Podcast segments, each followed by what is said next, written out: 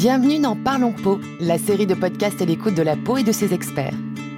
Découvrons ensemble les témoignages de professionnels de santé et de patients qui nous encouragent à l'écoute toujours plus attentive de la peau. Pour cet épisode de Parlons Peau, nous allons nous intéresser à la prise en charge des cicatrices d'acné, une situation de peau qui touche adolescents comme adultes. Pour en parler, le docteur Ballanger Desaulneux, dermatologue libéral et praticien attaché au CHU de Bordeaux avec une consultation dédiée aux acnés. Bonjour docteur Ballanger. Pour commencer, pourriez-vous nous dire comment se présentent les cicatrices d'acné et pourquoi il est important de s'en préoccuper? L'acné est une pathologie qui est très fréquente puisqu'elle touche 85% des adolescents et plus de 20% des femmes adultes. Et que ce soit les adolescents ou les femmes adultes, leur crainte principale, c'est la persistance des cicatrices. En fait, ce qu'il faut savoir, c'est qu'il y a plusieurs types de cicatrices euh, d'acné. Les cicatrices qui sont atrophiques, c'est-à-dire déprimées, et les cicatrices hypertrophiques, c'est-à-dire qui sont en relief, qui sont souvent fibreuses. Dans les cicatrices atrophiques, il va y avoir trois sous-types de cicatrices en fonction en fait de leur profondeur et aussi de leur taille. On distingue des cicatrices qui sont en pic à glace, qui sont comme des cratères punctiformes, des cicatrices en boxcar, souvent en U, assez perpendiculaires, et puis des cicatrices en rolling, c'est-à-dire cupuliformes, et c'est ces cicatrices-là qui donnent un aspect parfois un peu ondulé, un peu irrégulier à la peau, souvent sur le bas du visage. Et puis à côté donc de ces deux types de cicatrices, il peut exister ce qu'on appelle un érythème post-inflammatoire, qui se voit souvent euh, chez les patients qui ont une peau assez claire, ou au contraire des hyperpigmentations post-inflammatoires. Et ça, ça se voit plutôt chez les patients qui ont une peau foncée. La difficulté souvent avec ces cicatrices, c'est qu'il n'y a pas un seul type de cicatrice, mais plusieurs types de cicatrices qui peuvent s'associer chez un même patient. Et c'est ce qui fait toute la complexité de la prise en charge. Alors pourquoi il faut s'en occuper? Bah, Parce que des cicatrices d'acné ont un impact certain sur la qualité de vie, qu'elles peuvent représenter un, handicap important dans la vie sociale et même dans la vie professionnelle des patients atteints de cicatrices. Et puis ce qu'il faut savoir, c'est que quand on regarde les études, il y a une perception assez négative des cicatrices dans la société. Ceci est bien observé dans une étude qui a été publiée en 2016, où en fait on, on montrait des photos de patients, que ce soit des adolescents ou des jeunes adultes qui avaient euh, des cicatrices, et on les montrait à des patients et ces personnes interrogées disaient que ceux qui avaient des cicatrices avaient souvent l'air moins en forme, plus timides, plus jeunes aussi. D'autres études ont montré que des gens qui avaient des cicatrices avaient souvent euh, plus de sentiments de frustration, d'anxiété, de stress, parfois même des syndromes dépressifs que les patients qui n'avaient pas de cicatrices. Et puis les femmes qui ont des cicatrices souvent passent beaucoup de temps à se maquiller, à camoufler. Donc tous ces résultats-là me confirment bien qu'il y a un retentissement important des cicatrices sur la vie quotidienne, mais aussi parfois sur la vie professionnelle des patients atteints.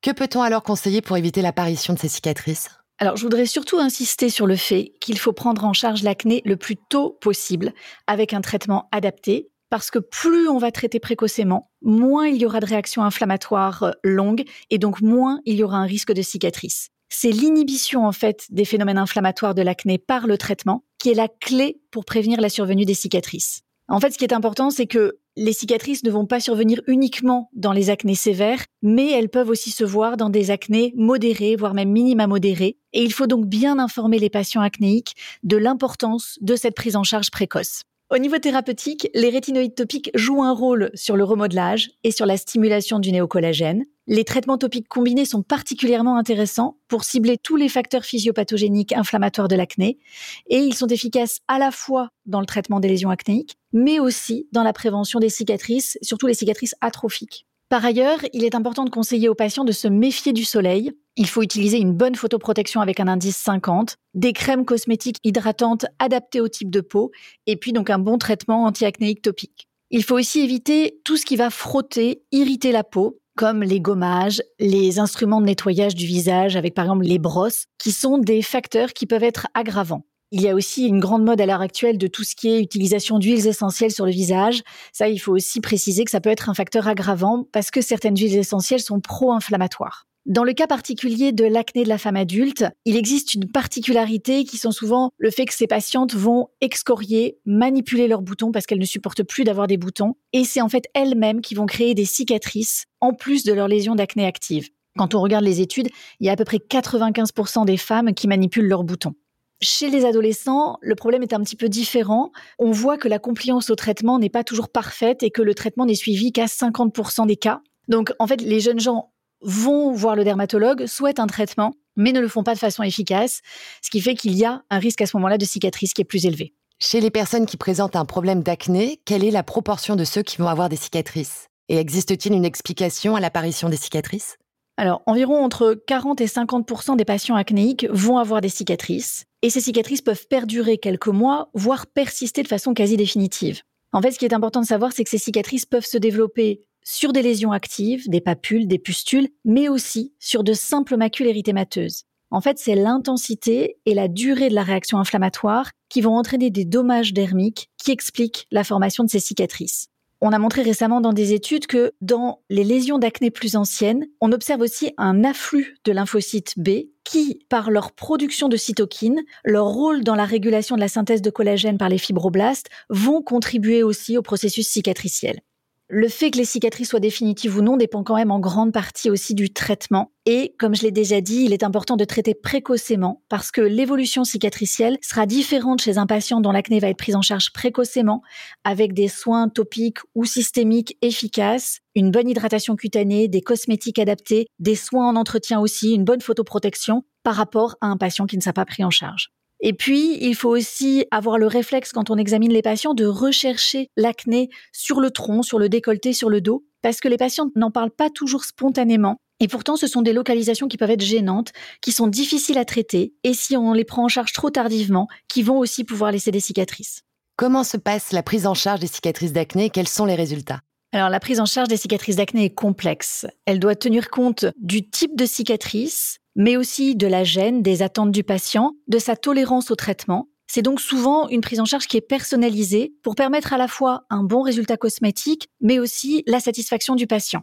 Les résultats des traitements sont très variables en fonction du type de cicatrice. S'il y a uniquement un érythème post-inflammatoire, ça a de grandes chances de s'atténuer. S'il y a des cicatrices atrophiques, il va falloir associer des traitements physiques, médicamenteux, et les cicatrices hypertrophiques ou kéloïdes sont souvent les plus difficiles à prendre en charge.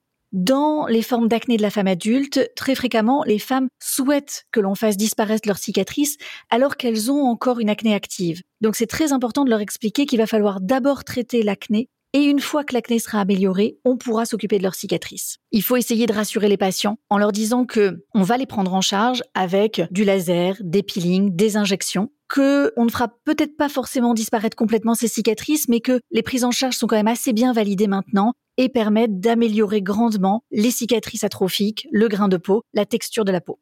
Avez-vous un moyen pour évaluer le risque d'évolution vers des cicatrices chez un patient? Alors, il y a des facteurs corrélés à l'augmentation du risque de cicatrice. Tout d'abord, il y a un lien très net entre la sévérité de l'acné et le risque de cicatrice. On voit bien que plus il y a de lésions inflammatoires dans l'acné, plus les lésions vont être étendues, plus il y aura un risque de cicatrice. L'autre facteur déterminant, c'est le délai entre la mise en route du traitement anti-acnéique efficace et le début de l'acné. Plus ce délai sera long, plus il y a des risques de cicatrice. Et puis, il y a d'autres facteurs de risque de cicatrice qui ont aussi été mis en évidence dans des études, comme euh, les antécédents familiaux, l'ancienneté de l'acné, le caractère récidivant de l'acné, les excoriations. Certaines études ont même montré que la localisation au niveau du visage était plus à risque de cicatrice que le dos et qu'il y avait plus de risque de cicatrice chez les patients de sexe masculin. Il existe des échelles pour évaluer les cicatrices et leurs risques évolutifs ces échelles sont utiles surtout dans les études parce que c'est quand même principalement à l'examen clinique l'œil du dermatologue qui va évaluer le risque cicatriciel pour chaque patient. Pour finir, quel message souhaitez-vous faire passer à nos auditeurs? Donc, en résumé, je dirais que ce qu'il est très important de retenir, c'est qu'il faut traiter précocement avec un traitement efficace, adapté à l'acné du patient et au risque cicatriciel. En fait, le traitement précoce est la principale stratégie pour prévenir les cicatrices. Il faut insister pour que le patient suive bien son traitement, parce que ce n'est pas en traitant quelques semaines que l'acné va disparaître. Mais il faut aussi rassurer les patients, parce que même s'il y a des cicatrices d'acné, on dispose de moyens pour les prendre en charge, souvent en combinant plusieurs stratégies thérapeutiques. En tant que médecin, notre écoute, nos conseils, nos propositions thérapeutiques pour atténuer les cicatrices d'acné peuvent avoir un effet majeur sur la vie de nos patients parce que même une amélioration minime vaut la peine. Merci docteur Ballanger pour ces réponses éclairantes sur les cicatrices d'acné qui nous permettent de mieux comprendre leur apparition et soulignent l'importance de leur prise en charge précoce. C'est ainsi que s'achève cet épisode de Parlons Peau. Pour découvrir les autres épisodes de ce podcast, n'hésitez pas à vous rapprocher de votre contact Galderma. À bientôt pour un nouvel épisode. Notez que ce contenu reflète uniquement le point de vue des intervenants et n'engage en aucun cas la responsabilité de Galderma.